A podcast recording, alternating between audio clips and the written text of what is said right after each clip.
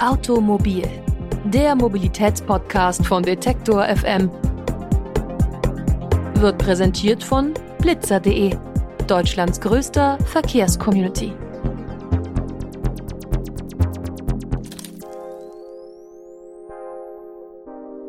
Und damit herzlich willkommen zur ersten Ausgabe von Automobil im Jahr 2022.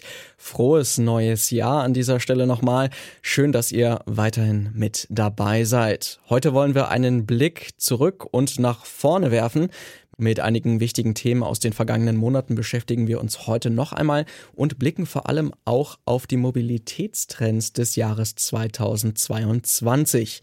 Dabei im Mittelpunkt stehen die Pläne der neuen Ampelregierung und wir haben einmal versucht, das ein bisschen einzuordnen, welche Projekte sinnvoll sind, welche vielleicht nicht so sinnvoll sind und wie sie finanziert werden können. Also, hier ist unser Blick auf die Mobilitätstrends 2022.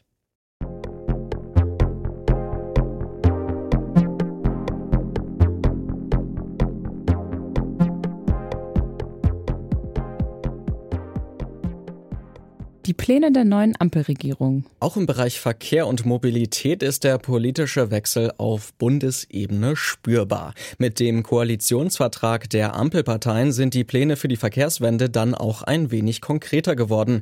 Das gilt auch für den im Dezember von Finanzminister Lindner angekündigten Booster für die Wirtschaft, einem Nachtragshaushalt von 60 Milliarden Euro. Dieser soll vor allem für Klimaschutz und Digitalisierung genutzt werden. Damit verfolgt man das Ziel der Treibhausgasneutralität bis 2050. Und dieses Ziel ist nur mit Änderungen im Verkehr möglich. Die Politik setzt auf Wasserstoff. So soll auch der Wasserstoff als mögliche grüne Energiequelle weiterverfolgt werden und das europaweit. Die Gigawattleistung in Deutschland soll zudem verdoppelt werden. Damit übernimmt man die Wasserstoffstrategie der vorherigen Regierung, baut sie aber noch aus. Doch Wasserstoff ist nicht automatisch umweltfreundlich. Dieser muss als Treibstoff für Busse oder LKWs tatsächlich grün sein. Es dürfen also nur klimaneutrale Energiequellen bei der Herstellung genutzt werden.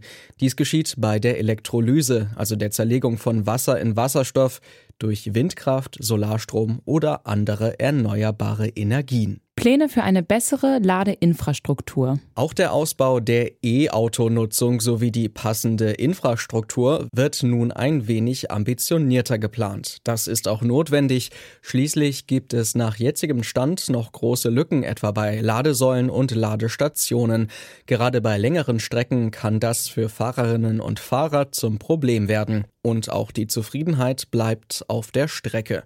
Das zeigt auch eine Ende 2021 veröffentlichte Umfrage des ADAC unter Fahrerinnen und Fahrern von E-Autos.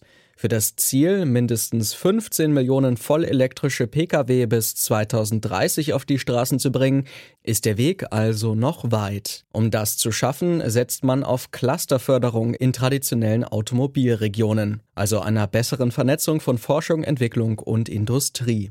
Zudem im Fokus die Batterieforschung, um die Speicherzeiten zu verlängern. Hier setzt man auf Kooperation mit anderen EU-Ländern. Ein weiterer Ansatz sind Pilotprojekte wie zum Beispiel E-Parkhäuser, bei denen die Nutzerinnen und Nutzer beim Parken direkt tanken können, das zum Beispiel vor der eigenen Haustür oder am Arbeitsplatz.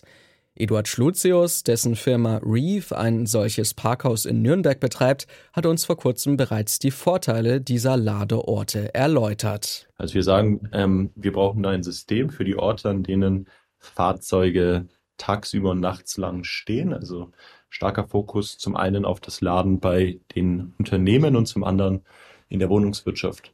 Bei den Unternehmen ist vor allem natürlich der Vorteil, dass ich auch jetzt gerade mit, mit einer PV-Erzeugung tagsüber eine super Synergie schaffe und die Fahrzeuge oder ein Großteil der deutschen Fahrzeuge ähm, Pool- und Dienstwagen sind und zusätzlich ähm, viele private Fahrzeuge tagsüber zu den Unternehmen fahren da Unternehmen auch in der irgendwie in die Pflicht genommen werden, den eigenen Fahrzeugen Infrastruktur anzubieten.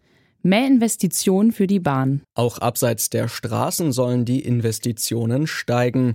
Der Bahnverkehr soll wichtiger werden. Das bedeutet, bis 2030 den Schienengüterverkehr auf 25 Prozent steigern und die Verkehrsleistung im Personenverkehr verdoppeln. Lukas Ifländer vom Fahrgastverband ProBahn bewertete das uns gegenüber positiv. Wir haben zum ersten Mal seit, ich behaupte mal, äh, Gründung der Bundesrepublik explizit drinstehen, dass mehr in die Schiene als in die Straße investiert werden soll. Das ist auf jeden Fall ein sehr großer Fortschritt. Und damit die Projekte auch vorwärts kommen, weil wir kriegen das Geld, das wir heute haben, schon nicht ausgegeben, weil wir einfach keine Baurechtsverfahren haben, die weit genug sind, ähm, will man auch eben die Verfahrensdauern nochmal äh, halbieren im Idealfall. Also da kommt wirklich mal was. Also, also auf der Infrastrukturseite sind wir äh, ziemlich happy mit der ganzen Sache. Wie das Ganze dann am Schluss mit den Rahmenbedingungen ausschaut, also auch vor allem im Vergleich zum Auto, da sind wir noch sehr gespannt. Das sind nämlich sehr viele wollen und sollen und möchten Formulierungen im Koalitionsvertrag drin. Und bei diesen Formulierungen hängt es natürlich immer sehr davon aus, wie das zukünftige Verkehrsministerium die auslegt bessere Mobilität im ländlichen Raum. Laut Koalitionsvertrag soll außerdem die Mobilität im ländlichen Raum gestärkt werden, mehr ÖPNV, bessere Anbindungen an die Ballungszentren. Auch Carsharing und andere Initiativen sind hier gefragt und sollen gefördert werden. Gemeinden und Kommunen sollen die Möglichkeit bekommen, selbstbestimmt den ÖPNV attraktiver zu machen, den örtlichen Bedürfnissen entsprechend. Der Trend zur gerechteren Innenstadt. Ganz so drastisch wie in Paris, wo seit einiger Zeit große Verkehrsadern vom Autoverkehr komplett befreit wurden, läuft es in Deutschland bisher nicht. Doch einige regionale Initiativen, um den Verkehr für alle Teilnehmenden gerechter zu machen, sind auch hierzulande zu beobachten. So hat man etwa in Bremen mit einfachsten Mitteln begonnen, den Verkehr für Passanten und Radfahrerinnen und Radfahrer einfacher zu machen.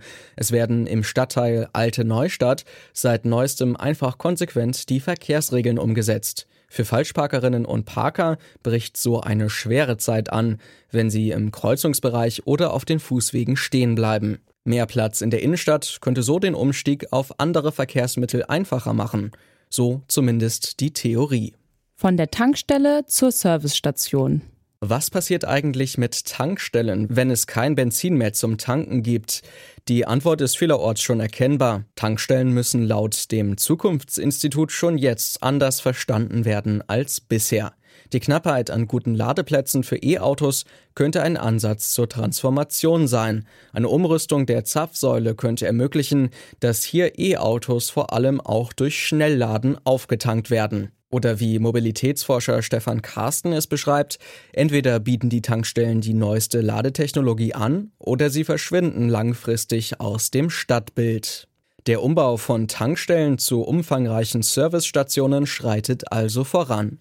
Was Tankstellen in Zukunft ausmachen wird, hat auch Julia Jaras vom Deutschen Zentrum für Luft- und Raumfahrt hier im Podcast erklärt.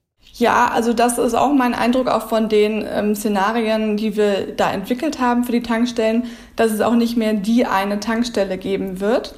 Also vielleicht auch nicht ähm, eben ja diesen Wiedererkennungswert, den man jetzt aktuell hat, dass der Tankstellen doch immer recht ähnlich auch strukturiert sind, sondern dass ähm, eben auch eher je nach Raumtyp und auch dann Bedarf vor Ort sich Tankstellen nochmal diversifizieren werden und auch nochmal ganz andere Mobilitätsangebote haben, als es aktuell der Fall ist. Ähm, und zum Teil kann man das jetzt auch schon an Tankstellen sehen. Also äh, zum Beispiel so Paketstationen, ähm, wo dann wirklich das Angebot ist, man kann sich als Endkunde ähm, da eben Pakete auch zu jeder Zeit flexibel abholen oder auch ähm, Batteriewechselstationen dann für elektrisch betriebene Zweiräder, also Scooter oder ähm, auch Lastenräder.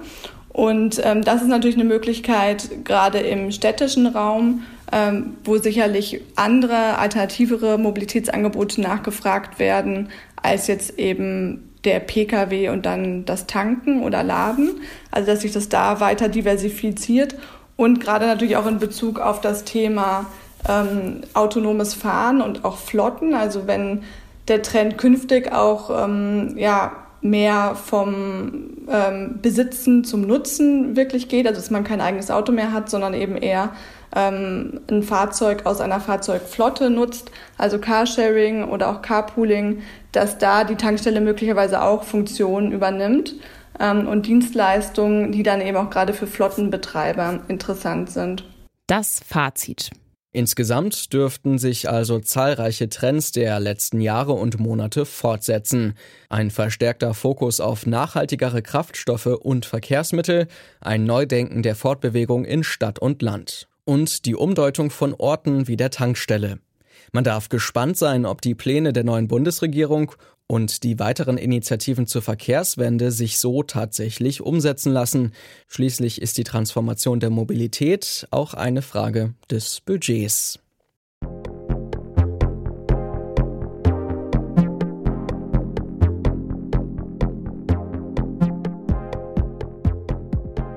Soweit die Sicht auf die aktuellen Entwicklungen in der Mobilitätspolitik und darüber hinaus.